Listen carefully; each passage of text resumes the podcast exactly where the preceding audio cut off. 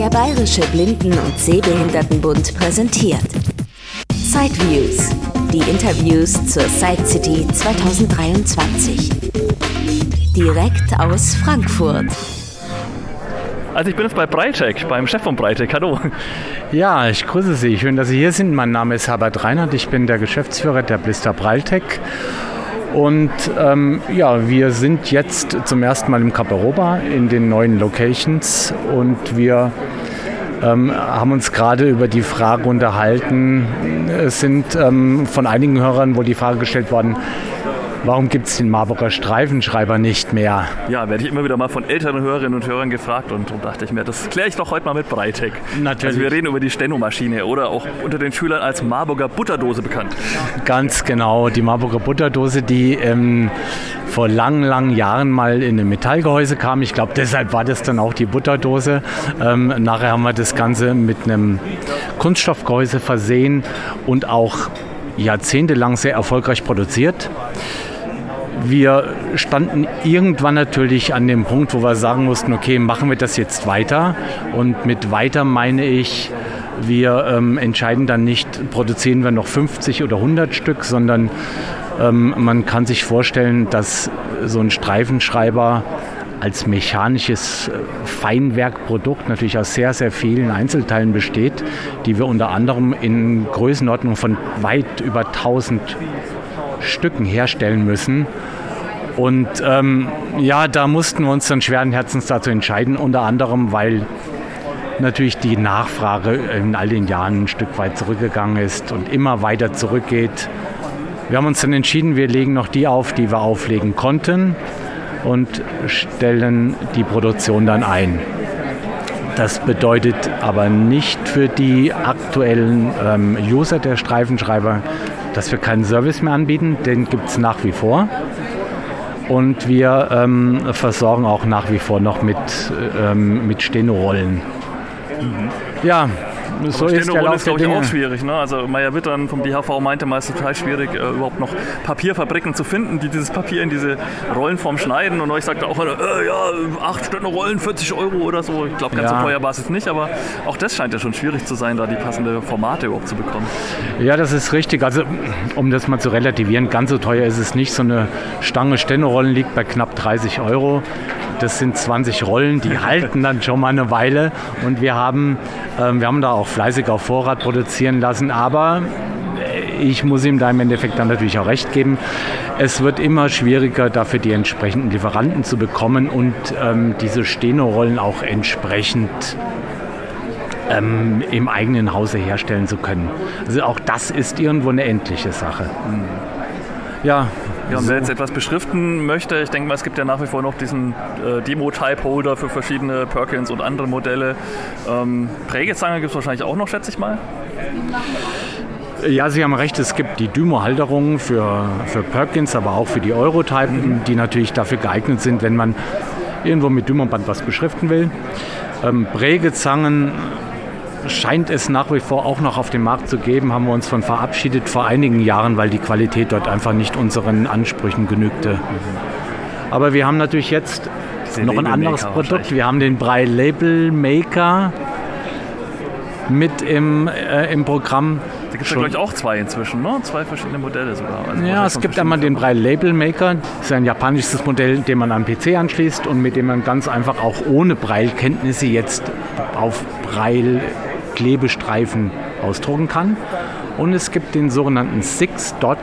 Das ist ein portables Gerät, das auf Dymoband ausdruckt und wo aber Braillekenntnisse erforderlich sind, weil man dort direkt über die Braille-Tastatur eingibt.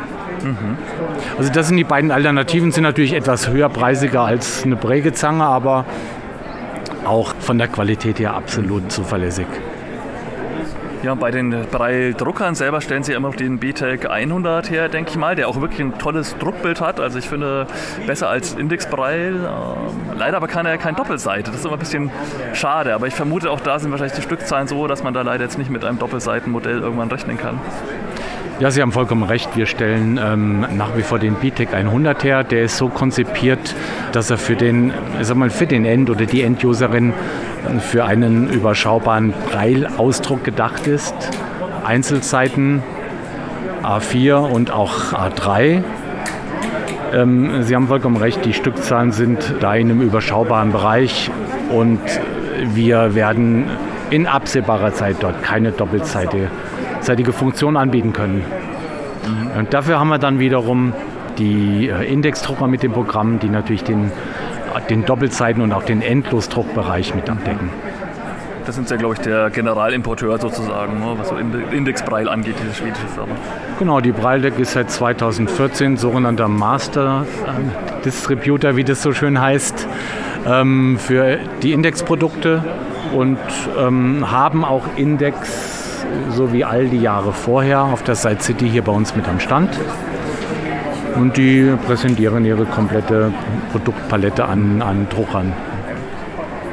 Ja, und dann gibt es auch noch normale Punkteschreibmaschinen. Vorhin ist ja schon mal Elotype äh, gefallen. Das ist, wird dann wahrscheinlich immer noch von Schülern vor allem gekauft. Oder, oder wer schafft sich so eine herkömmliche Breitschreibmaschine an? Na, die Schüler direkt schaffen sie nicht an, sondern das läuft dann meistens im Rahmen einer Versorgung der Krankenkassen oder des Schulträgers. Und das führt nach wie vor dazu, dass wir die Elotype immer noch im Programm haben. Die neueste Generation ist die Elotype 5 ist die elektrische, ne? Eurotype ist ja, glaube ich, die. Genau, die Eurotype ist die mechanische, die Elo ist die, ähm, ich sag's jetzt mal so salopp, die Elo ist die elektrische. Ähm, die Elotype 5 ist mit einem mit einem Display ausgestattet, sodass man auch als Sehender kontrollieren kann, was gerade geschrieben wird. Und die erfreut sich nach wie vor großer Beliebtheit in den Schulen und auch zu Hause. Meistens geht es hier um eine Doppelausstattung Schule und zu Hause. Und das ist dann meist Sache der Kostenträger. Ja, und viele schimpfen ja immer, dass nicht mehr richtig Brei gelehrt wird und, und junge Leute es nicht mehr so, so lernen. Ja gut, jetzt sind sie ja eher Verkäufer, kein, kein Lehrer oder so. Genau. Aber trotzdem werden sie das ja als Geschäftsführer ein bisschen beobachten. Und, oder kriegen sie auch mit, wie viele Drucker werden bestellt, wie viele Breischreibmaschinen mhm. gehen so raus. Wie ist denn da so Ihre Einschätzung eigentlich vielleicht noch abschließend? Ja, das ist richtig. Ähm ich meine, wir können uns dem Trend nicht verschließen, dass es natürlich immer schneller und immer stärker in den Nicht-Breil-Bereich reingeht. Da sorgt natürlich auch die, die fortschreitende Elektronisierung, sag ich mal, ja. Also all das, was auf dem Markt angeboten wird, ähm, und was jetzt nicht unbedingt mit Breil zu tun hat, dafür, dass die Nutzungszeiten von Schreibmaschinen und auch Druckern natürlich sich stark verkürzen. Aber wir haben ähm, aufgrund der Stückzahlen, können wir immer noch sagen, also äh, der oder die Schülerin, die äh, eingeschult werden, starten mit Punktschrift und haben eine Breilschreibmaschine normalerweise. Die werden sie unter Umständen nicht mehr über ihre komplette Schulzeit nutzen, weil dann irgendwann ganz schnell umgestiegen wird auf einen Laptop oder auf eine Breilzeile. Aber ähm, als Start in den in das Breillernen hat sich die, haben sich die Punktschriftmaschinen nach wie vor bewährt. Mhm.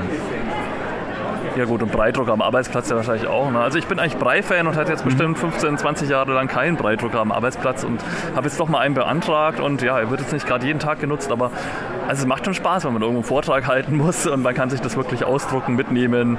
Man ist nicht auf Elektronik angewiesen, kann sich mal eine Namensliste für irgendeine Fortbildung ausdrucken. Also, Klar, Sie haben vollkommen recht, natürlich. Ähm, derjenige oder diejenige, die jetzt eine gewisse Affinität zu Breil und zu Breilausdruck hat, die wird es nicht missen wollen. Das höre ich immer wieder und es führt letzten Endes natürlich auch dazu, wir merken das natürlich auch bei unseren Verbrauchsartikeln, die wir mit, mit den Breildruckern verkaufen, ja, also Papier, ähm, ob Einzelblatt oder endlos, das, das ist nach wie vor gefragt. Und das wird auch ähm, nach wie vor von Institutionen nachgefragt, also nicht nur von Endusern. Ja, also von daher ist dort ähm, zwar ein, ein, ein, Stück weit so ein rückgängiger Trend zu sehen, aber ähm, wir bewegen uns trotzdem auf einem gleichbleibenden Niveau. Okay. Dann vielen Dank für das hintergründige Gespräch. Ja, sehr gerne. Vielen Dank, dass Sie hier sind. Danke. Blister Breitech GmbH www.breitech.de mit C hinten geschrieben und Telefon 06421 80 20. Das war ein Beitrag aus Sideviews, der Podcast mit Themen rund um Technik und Hilfsmittel mit Christian Stahlberg. Weitere Informationen unter www.sideviews.de. Ein Angebot des BBSB.